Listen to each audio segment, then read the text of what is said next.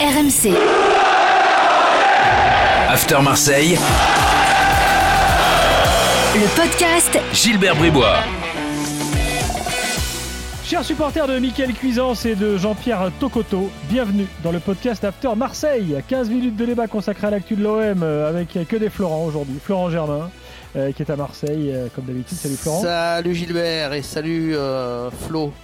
Et Florent Flo Gautreau euh, pour la première fois dans le podcast euh, After Marseille. Salut Florent. Ouais, salut Florent, salut Gilbert, salut à tous. Alors Il n'y évaluation. pas une chanson normalement quand c'était la première C'était pas ça que t'avais instauré? Ah bah non, Non mais on peut le faire. hein. Chanson? Ça lui a pas été demandé pour le podcast After Paris où on est un peu plus euh, compréhensif. Ah écoute, c'est pas grave. Au moins exigeant. très courte. Aux armes. voilà. C'était un peu plus chaud euh, dimanche soir. On va dire que c'est assez faible comme chanson. J'aurais aimé euh, y être hier. Parce que là, Ah, C'était bouillant. Ah ouais. Là, là, là, ça faisait du bruit, euh, mais, mais quand tu sais ce que c'est en vrai, tu, tu dis que même à la télé, ça rend pas. Ah non, ça rend pas. Et puis alors, tu sais, je, je glisse ça à Florent Germain en passant, nos reporters sur place ont toujours le truc, t'es Oh, écoutez Et en fait, à la radio, t'entends rien ah, bon, bref. Ah ouais? Bah, Bien sûr Ça fait des années que je vous le dis qu'on n'entend rien Et à chaque fois, vous êtes là Oh, écoutez Mais, euh, mais- T'entends le mec à la tribune de presse qui mange son sandwich à côté. Je suis pas sûr de ça. T'es sûr que Bah, tu tu mets ton on casque un peu, mais c'est vrai que la différence avec la télé et qui peut se mettre ses micros au bord terrain, tu vois, en disant au Un jour, t'es dans ta voiture et t'entends un mec là qui est dans n'importe quel stade et qui s'extasie et qui dit Oh, écoutez, c'est extraordinaire Et tu regarderas, tu verras que tu diras Ah bon, c'est extraordinaire. Si c'est le mec qui commente à Monaco, euh, là c'est Ouais. normal. Bref, Pourtant, j'ai. Il y a de très bonnes séquences où on entend les aux armes et les pilou-pilou à Toulon. Donc euh, ça dépend d'où on est placé. Mais bon, écoute, on- je, je fais confiance à. J'ai confiance en ton expérience, Gilbert. Alors, On euh, le fera plus. Plus jamais on fera très partager bien. l'ambiance du vélodrome. c'est bon. Bah, si on peut l'entendre, oui, mais là, en l'occurrence, il faudrait des micros d'une qualité extraordinaire, reliés aux tribunes. Pour mettre un mec en virage. En fait, ou, Voilà. ou alors c'est Jeannot qui parle trop fort. Ça, ça arrive aussi. C'est peut-être ça aussi. Euh, donc, l'évaluation après le match face à Nice, et puis euh, bien un débat comme toutes les semaines. Débat assez simple aujourd'hui, euh, puisque hier soir, la tendance était celle-là dans l'after. Sampaoli a-t-il retourné les tribunes en sa faveur? On va en parler tout de suite. Je, je suis impressionné. Le joueur, il est magnifique. Voilà, ça c'est le jingle taulier à Marseille. Euh, ton taulier d'hier soir, euh, Florent Germain? Euh, ça va être Bouba Camara pour moi.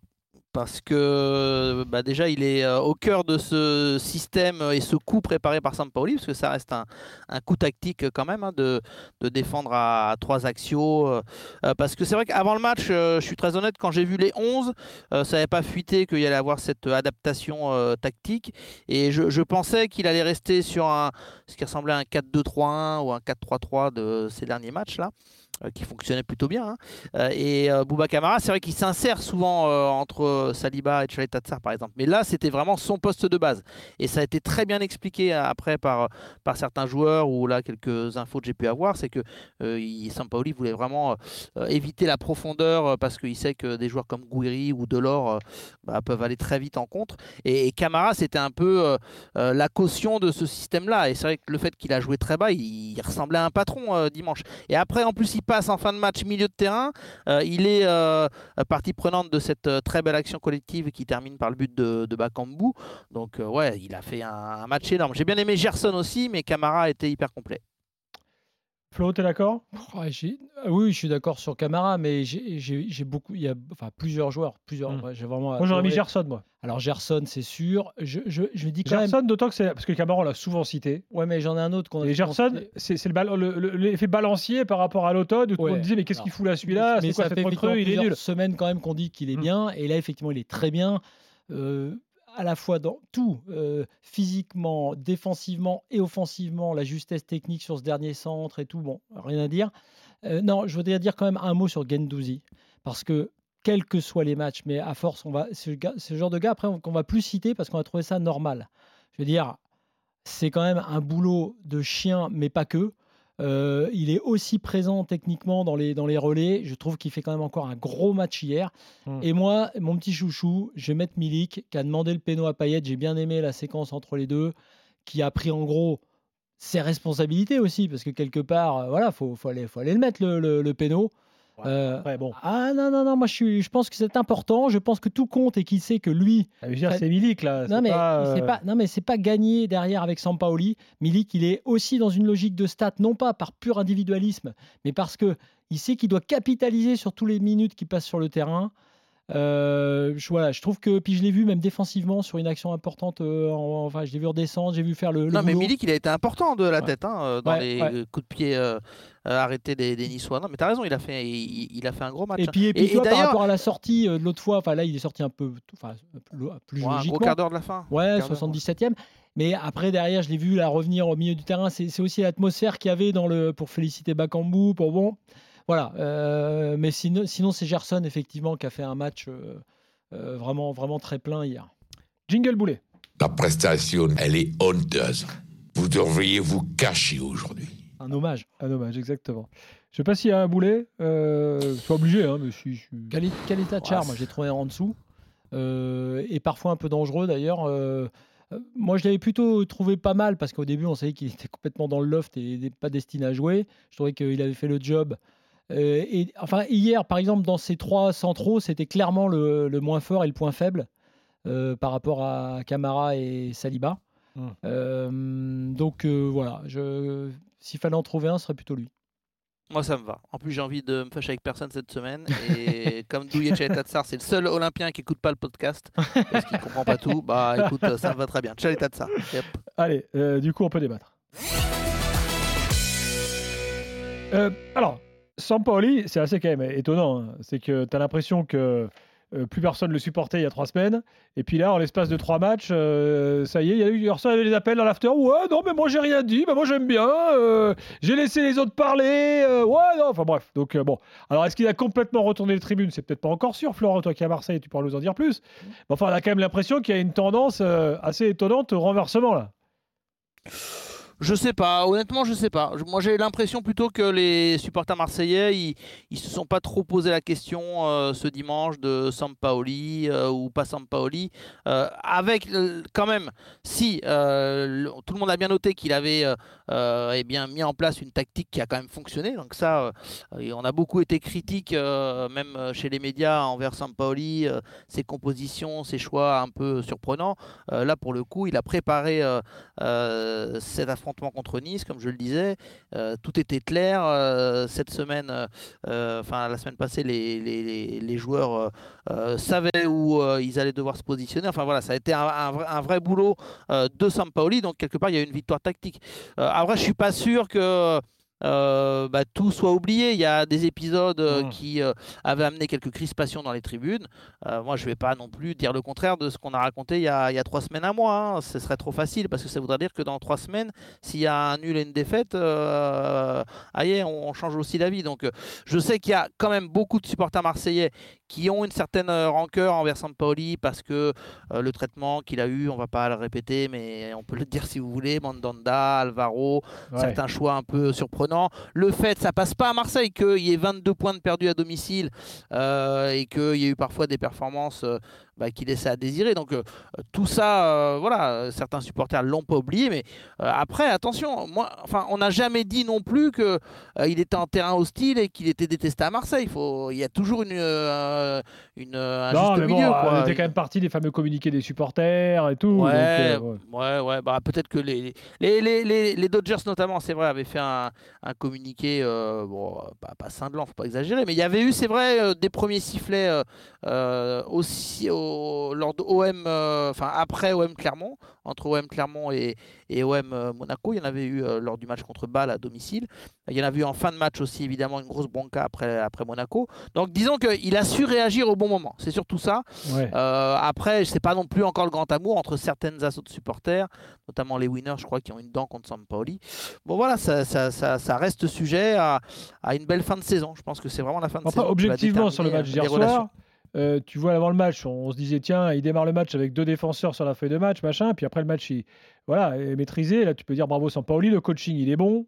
On aurait, pu, on aurait pu mettre dans les tauliers d'ailleurs aujourd'hui, euh, Sampaoli. Ouais, il Bah, surtout, ouais, surtout que, comme je le disais, il était. euh, Enfin. Je pense qu'il a pensé à OM Nice, ça fait au moins Ouais. 10 jours qu'il prépare ce match. Je Mais très que- sérieusement, c'est-à-dire le- que il, il- il a tactiquement, euh, excuse-moi Florent, Ouais, euh, travaillé avec ses joueurs euh, dans l'anticipation euh, par rapport au match de Coupe d'Europe, euh, la double confrontation contre Bâle. Il a fait certains choix qu'il faisait pas avant. Euh, avant, il était plutôt euh, au jour le jour, au match le match. Là, ça fait euh, deux semaines qu'il sait qu'il y a ce rendez-vous et donc euh, qu'il l'avait en tête. Bah, je pense que Sampaoli, malgré ce qu'on dit de lui et qu'il ne s'adapte pas et que tu sais, il a ses idées et que c'est pas à son âge qui va en changer, je pense quand même qu'il s'est adapté et qu'il a su écouter et entendre que plein de choses, son vestiaire, les tribunes, et que c'est pas un mal et que c'est plutôt un signe d'intelligence au contraire, et que, et que ce match-là, comme l'a dit Florent, il est quand même capital. C'est-à-dire qu'il s'est dit, le- le- la défaite en coupe a fait très très très mal. Euh, sur le score, le, tu vois, c'est contre Nice justement. Et donc, c'est vrai que pour plein de raisons, ce match-là, c'est un tournant pour lui. Donc, effectivement, il a gagné. Il a gagné la partie. Mais il a gagné un sursis. Parce que, euh, de, de par le classement, là, déjà, de la Ligue 1, cette deuxième place, elle n'est pas du tout assurée, on est d'accord. Mm. Elle est- c'est- c'est- tout va être remis en, cause euh, euh, jusqu'à la fin de la saison, a priori. Donc, par rapport à ce que pensent les supporters, ce qui est intéressant, moi, ce qui m'a plu dans ce qui s'est passé, c'est qu'on soit capable d'avoir un débat sur un coach et sur le jeu, et sur, et sur ses compos notamment, alors que le OM était deuxième, justement. C'est ça qui est fort dans une, ville, une vraie ville de foot. Donc moi, je trouve génial qu'il y ait ce débat encore. Je pense qu'il n'est pas mort, le débat. Parce que ce match, si on le regarde bien, euh, il y a 2-0 à la fin. Très bien. L'OM a fait un super match. Oui, c'est vrai. Mais parce que d'abord, Nice a fait, comme d'habitude, une très mauvaise première mi-temps dans l'esprit du jeu. Et Égalité l'a dit. Mm. T'as vu ce que ça change quand euh, il leur dit de faire l'inverse à- au retour des vestiaires? Euh, Avec, euh, avec la- l'action de Stengs, avec les actions de Delors, avec un, un, un penalty peut-être sur Delors aussi.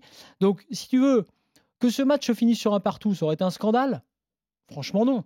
Euh, tu vois, si- s'il y a un partout hier, c'est pas un scandale. Franchement, c'est pas un scandale. Par en gros, chacun sa mi-temps, si tu veux le, le résumer comme ça. Donc, après, il a su faire, et les joueurs ont su faire en sorte que ça se passe pas comme ça, très bien. Mais ça, ça enlève pas tous les débats qu'il y a eu sur Sampaoli non plus. Parce que cet OM-là, et notamment son début de deuxième période, où certes, Nice se remet à jouer, mais c'est pas la première fois que cet OM-là fait, fait, fait comme ça. Avec une euh, première mi-temps assez forte et qui a une, euh, on va dire, une décompression comme ça pendant euh, 15-20 minutes. Donc, il y a des défauts qui existent toujours. Il faut être capable de les voir aussi quand il y a une victoire.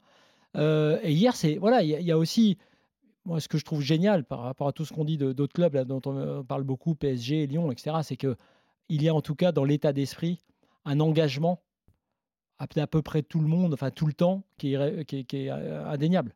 C'est-à-dire que c'est ça aussi. il a su, euh, il a su euh, concerner son groupe à nouveau. Et euh, là-dessus, on a quand même quelques éléments. J'avais évoqué la, semaine passée le fait de remettre un peu Milik au, centre du jeu, mais ça, ça a été l'un des ajustements principaux euh, de, de Sampaoli, à force de discussion euh, euh, avec le staff, avec Pablo Longoria aussi. Tu l'as dit peut-être aussi, il a senti une certaine grogne des supporters, notamment par rapport à ce sujet Milik. Il s'est dit, c'est vrai que parce que ça polluait même un petit peu l'ambiance euh, euh, à l'intérieur, c'est-à-dire dans, dans l'équipe, dans le vestiaire. Donc il, il voyait bien qu'il y avait un souci. Donc Milik, il l'a remis au centre du jeu. Vous avez vu, il a relancé certains joueurs.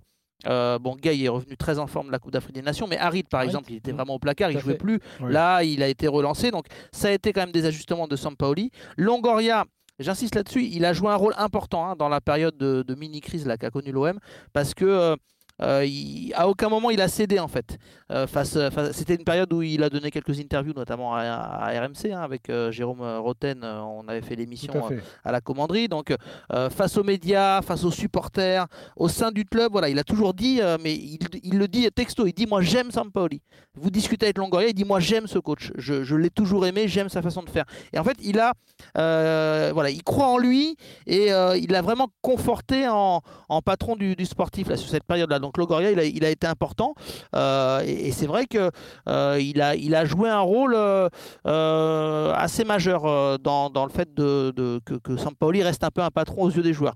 Et puis un, un dernier mot, Ouais. je- un dernier exemple, que je voulais vous donner, qui est important. Vous avez remarqué que Alvaro n'est plus dans le groupe quand depuis ça fait quatre matchs qu'il n'est Ouais. pas dans, dans, dans l'effectif, même pas sur le banc. Et en fait, euh, Alvaro et Sampaoli, ils ont des relations compliquées. Euh, s'imagine même, moi je n'ai pas du tout ces infos-là, hein, je le dis, hein, euh, que, que Alvaro, il a un peu une influence néfaste euh, vis-à-vis d'autres joueurs de l'effectif. Enfin, c'est la, la relation est compliquée. Et, et euh, euh, je suis persuadé de ce que je vais dire, ça fait quatre matchs qu'il met même pas euh, Alvaro, euh, même sur le banc. C'est un message qu'il envoie au groupe. C'est un message euh, qui veut dire si vous n'êtes pas avec moi, vous vous excluez. et on sent bien quand même ces derniers temps que Sampaoli a voulu faire preuve d'autorité et de fermeté. Et donc c'est pas un hasard. Je répète, hein, moi j'ai pas du tout ces infos et ça m'étonne énormément d'Alvaro, qui est plutôt un joueur club à 100%, euh, enfin très pro, euh, plutôt fiable, qui euh, a tout le temps la banane. Enfin, il a toujours défendu l'OM, donc je, serais très surpris que il est, enfin, qui, critique Sampoli comme ça dans, son dos. Mais si Sampoli le ressent ainsi, c'est aussi un message de fermeté, peut-être qu'il a voulu envoyer à, son groupe par rapport à certaines décisions. Merci Florent, merci Florent. Ciao. Et à très vite la semaine prochaine pour un prochain podcast After Marseille. Bye bye. RMC. After Marseille. Le podcast Gilbert Bribois.